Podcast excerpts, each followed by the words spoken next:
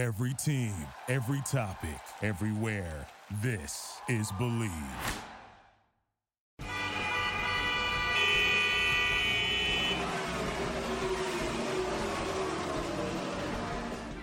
This is Garage LA, Garage Latino. We don't talk about football here. We don't talk about golf. No. We are two Latino gearheads, David. y Ricardo, that are lucky to test the latest cars for you. So you can make a better decision when you are ready to buy. But there is more. Since we're Latinos and we have more than 50 years doing this, we have our own opinions and don't have pelos en la lengua to be nice for the it. News, opinions, and our verdict, Latino styles on things on wheels y al que no le guste que se chingue. Garage Latino on Bleav Network starts now.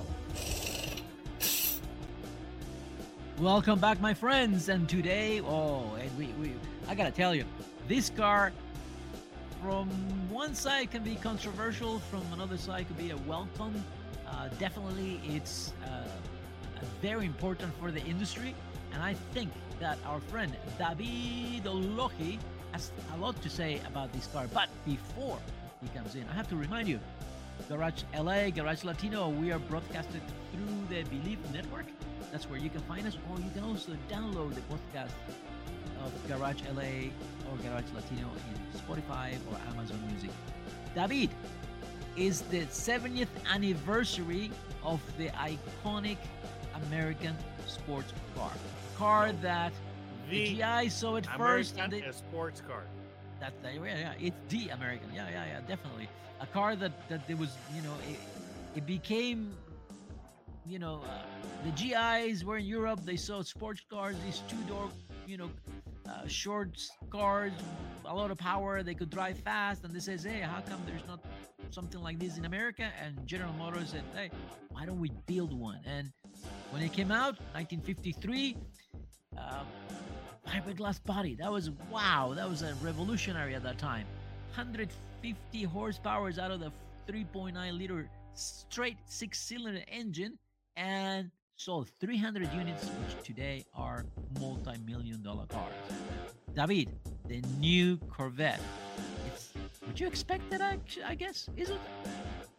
Yes, and uh, I think that uh, Chevy delivered.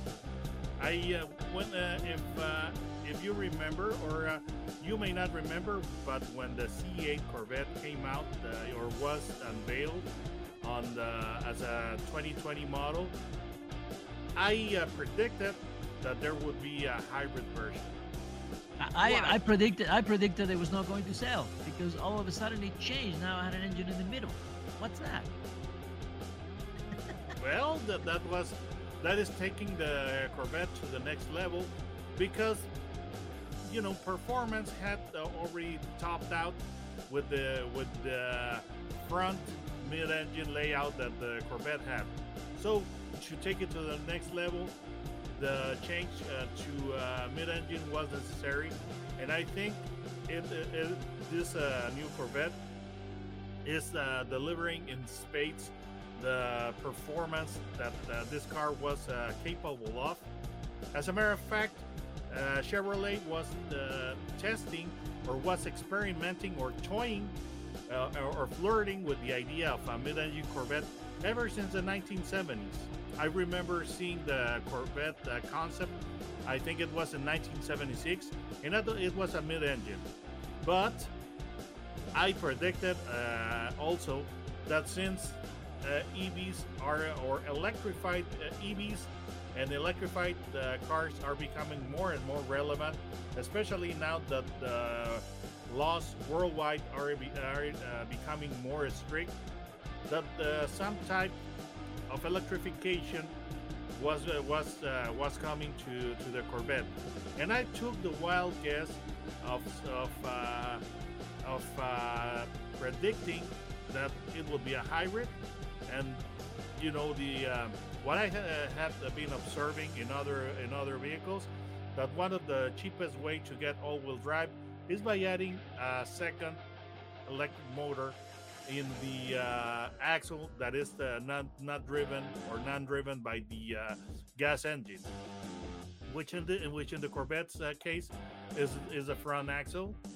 So what I thought, you know, it's uh, I think it's going to be uh, it's going to be uh, uh, very uh, very easy to predict or expect that there's going to be a hybrid Corvette and that they are going to install a, an electric motor motor and the front axle, thereby making the car uh, hybrid and all-wheel drive. And guess what? I was right. Yeah, I, I have to say you're right. And and I spoke to engineers, and this new Corvette called the E-Ray. I don't know if we mentioned that, but E-Ray that replaces it doesn't replace, but it's it's now we have the Stingray an and the E-Ray. the, to the lineup. Right. And I, I spoke to engineers. I had the, opportunity- the opportunity to see the chassis, uh, to, to really learn where the batteries were, the electric motor, and so forth. And definitely, this was, they, they thought of this from day one. The car was designed to be a hybrid from day one. It was only a matter of time. And it became very apparent when I saw the, the where the batteries are installed, how the engine it's mounted in the front, how there was space to have the front axles and straight to the wheels. Uh, special wheels just looks for this model, but special tires designed for this car. And of course, now we got front wheel traction, right? So we have front wheels, and now that traction requires a different type of grip.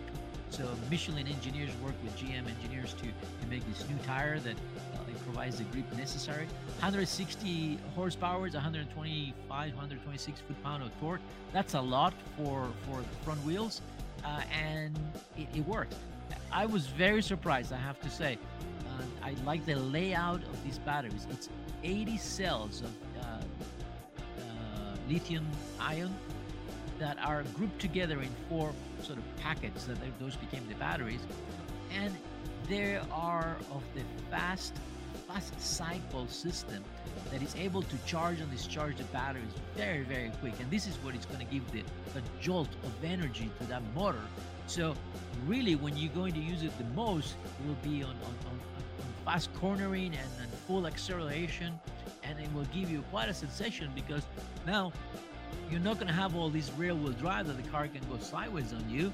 And now you're going to have grip from the front, and that's going to transform the car into something completely different. It will be a very different Corvette, I think. I'm told not, but I think it will be. Uh, well, I think I think yes, it, will- it will be a different Corvette. But to me, I, I think this is a, this is going to be very healthy because it's going to make the car uh, a lot uh, more drivable, more uh, you know, uh, it's going to uh, make you uh, to give you a lot of confidence. And the one thing that is that is pretty nice about this uh, new Corvette, yes, you did mention the Michelin tires, but okay, so let's uh, tell our public that this uh, or our viewers that this uh, new tire setup is all season tires. Right. Okay, so these are Michelin Pilot the Sport all season tires, which is uh, something that uh, you may or may not expect. But of course, if you want summer tires, they're, they're going to be optional. But the good thing about this is that this is going to uh, make a, uh, the Corvette a better car to drive in the slippery weather. Right, So that means that now you can actually now, now you can actually go on, on a rainy day. You can go out and enjoy the drive. Well, uh, you know, and uh, I think that uh, for uh, for all of you Corvette owners that are used to storing your car in the winter with the with the E-Ray, you don't really have to do that because now you can enjoy this car and the and the and the white stuff, you know, in the snow or, or in the ice. And uh, you know, uh, something that that is uh, pretty nice is that the, the the Corvette, I think, is going to be better than the average vehicle when it comes to uh, salt corrosion. You know, putting up with the with the with the salt that they use to de-ice the roads. But to me, that this is this is uh, pretty, uh, you know, uh, pre- pretty important. Is I I am very excited about it, and I think it's the right decision. Now, for uh, for all the traditionalists who are uh, ripping uh, their their the tearing their their their clothes, you know, in pain and and, dis- and disgust, you know, um, I see nobody, or I don't see that many people, or any people at all, at all for that matter, criticizing uh, Porsche for having a Carrera 4 version of the 911.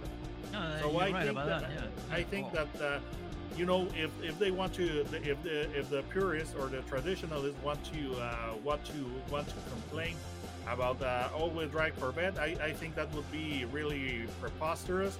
I think it, it would be it, it would be really uh, uh, silly considering that nobody is is uh, is giving uh, Porsche uh, a hard time for having a Carrera 4 version of the 911. So to me, this is this is pretty pretty great, pretty amazing. I really love this this the, the idea of the of the new Corvette because you know this is this is the the first step towards an electric future of uh, for the Corvette because I'm pretty certain that there's a full electric uh, Corvette version uh, in, in the future. I don't know if, if this is if it's going to be of this uh, generation or the or, or the next one, which is going to be the C9. But to me, the, I, I I am I am very excited about this uh, E-Ray Corvette. I, I really love the idea. I think uh, we, we know the next generation more than likely will be electric. So this is the transition. Uh, styling wise, it's hard to recognize really. I mean, there's very little details. Like the logo is different. You know, now it's a different Monterey. Um, now the the E-Ray version has same color uh, rear wing, front balance. Uh, so there's, you know, it's very hard to tell from a Z06. They're using the wide body from the Z06, so that gives it a quite a stance. And definitely, it's a performance car. This is not. Doesn't it have a blue uh, blue badging? Uh, it does have blue badging on the sides. It says E-Ray. Yep, you're right. And other than the wheels, really, it, it doesn't look much different. Uh, it, it comes with the carbon brake package, which is expensive, and I don't know how long they last, but it is impressive to look at. And overall, like I said, it, it, it doesn't look much different, but again, Ricardo, it's a very you nice saying looking that car. You're disappointed, disappointed because it doesn't look that different. No, I'm not disappointed, but I, I would have Because make it sounds like you are. I know. I expect when I see an, you know, something with electrification, I want sparks coming out of the, the exhaust, you know, or something like that. I want sparks. I want something shiny. I want lights telling me that it's electric. Electric. This one is a very nice Z06 that happens to be an all-wheel drive. But Ricardo, the way I they mean, did it, did really you good. did you want Chevy to uh, to uh, to uh, put a little Prius uh, and, and, the looks of the of, of a gorgeous car like a Corvette? No, more of a SUV. I think if it's electric, it needs to be SUV type. I think, and maybe that's why they already announced a four-door Corvette will be a, Me, a, an electric four-door Corvette. I love, I love the the the the the the the the, the, the looks beautiful as a C8 Corvette. To me, you know, I, I'm I, I I'm over. But the there's no difference. Really there's no difference in the look. There's no difference. Other than the badging, it's a wide body, you know, uh, Z06. I So mean, there is, I mean, if, I if- saw it. if I they was, I give me a veggie it. burger that tastes exactly that it's that, you know that, that they give me a veggie burger that it's impossible to to to tell apart from a from a beef burger Uh-huh. I, I'm over. I'm over it, really. So I, I love the fact that it doesn't look uh, different. I love it. I, I, I want sparks. I want, you know, yellow lights on top of the roof. You want the, you, you you you no. uh, It looks it looks like uh, you want the uh, uh, uh, you wanted GM to make the the car the, this Corvette look like a nerd. Nah, maybe, maybe. I think those are the guys people buying it. One hundred four thousand dollars. I mean, it's a it's a pricey car, you know, to be a hybrid. You know, so uh, you know, it, it's still. I'm trying to understand all these, you know, electrification of cars. If it's justifiable when the, the electric car was sort of made to deal with pollution and to make sure that we use the the, the energy in a wise manner.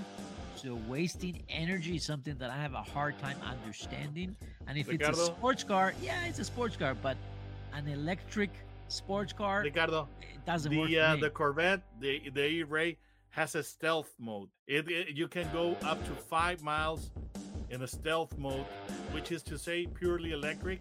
So if you want to uh, get to your uh, to your You- you won't be able uh, to go without five waking miles. up the neighbors. You won't you be able to go five miles because I talked to the engineers. It's about 2.53 miles. That, that's uh, parking That's fine. I mean, that, but that way you can you can creep silently in, in your garage without waking. if you have a Corvette, you want to make noise. If you have a Corvette, you want those 495 Yes, horses you know, galloping Ricardo, around the There are whiny neighbors. So uh, you know Wow, that but way that's why you got can the car, shut, right? Shut them up. The whiny neighbor. You know, my car is is, You is spend the money on the Corvette noise. to show everybody the, the powerful car you car, not not the, the you know how how quiet it is. You know, you to me, it would be fun for that. shocking the neighbors and telling them, telling them, you know, approaching a stealth mode and telling. It's a Corvette, and and you know, it- it's it's not. It's I don't not think it, I don't think it fits that image of the Corvette owner. I don't think it fits the image of the Corvette owner. Uh, uh, you know, I just don't think so. It's just like having a, you know, a, a Shelby 350 with no sound. It would be like, what's that? And if there's no sound, there's no car.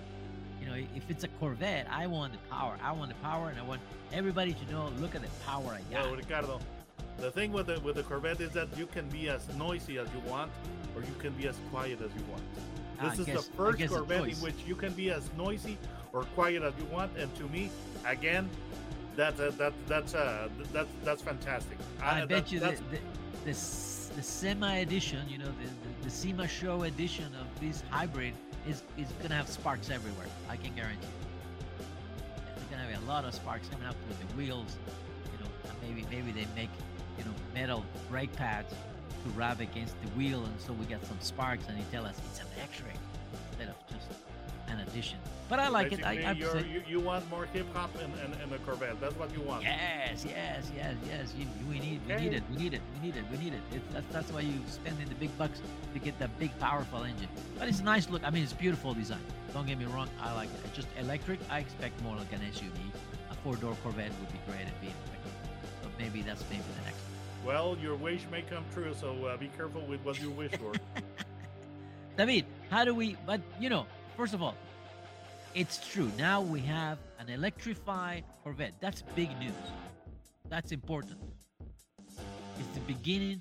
It's it's the transition. Is you know, sports cars supposedly were the last ones to be, you know, going into this transformation of, of being electric. But now the Corvette already has one, so uh, maybe the Viper comes back as an electric. yes, and on the other hand, there's also maybe the swan song of the uh, gas engine uh, Corvette. Yeah, this oh, may be the the, the, the beginning of the swan song. Probably, probably. So I think uh, maybe it may, may even work as an investment. You know, So- so you will have. Hey, look, we used to make these cars, and there was gasoline. Do you know what gasoline is?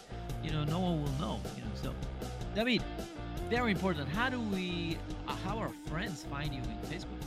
Just type autos and gear, no spaces, and it'll take you straight to my channel. and, and they can also find you in YouTube. I say Facebook, uh, and your videos on YouTube. And, and, and friends, I tell you, if you, if you are looking for a car before you buy the car, Be- beside, to be- David. before you put the X on the contract, yes, because there's some cars that are really worth it, and some cars that are sometimes questionable. And then we know which ones, you know, after two three years, which ones have problems, and that's something that we try to save you behind. We try to tell you, hey, make sure that you know what you're getting into. It. Some vehicles are better built than other ones. Uh, we know that's being true. So, um, I have to remind everyone, believe Bleav Network, Garage Latino is broadcasted through the Bleav Network every week, and you can find us on Spotify or Amazon Music. Don't go, we'll be right back. Duraloop es un tratamiento especial para que el aceite no pierda sus propiedades. Duraloop reduce la sedimentación de las partículas nocivas que dañan al motor. Duraloop disminuye la temperatura interna del motor y la fricción de los metales. Duraloop para que el motor dure más.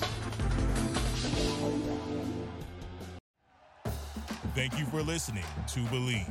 You can show support to your host by subscribing to the show and giving us a five star rating on your preferred platform. Check us out at Bleav.com and search for B L E A V on YouTube.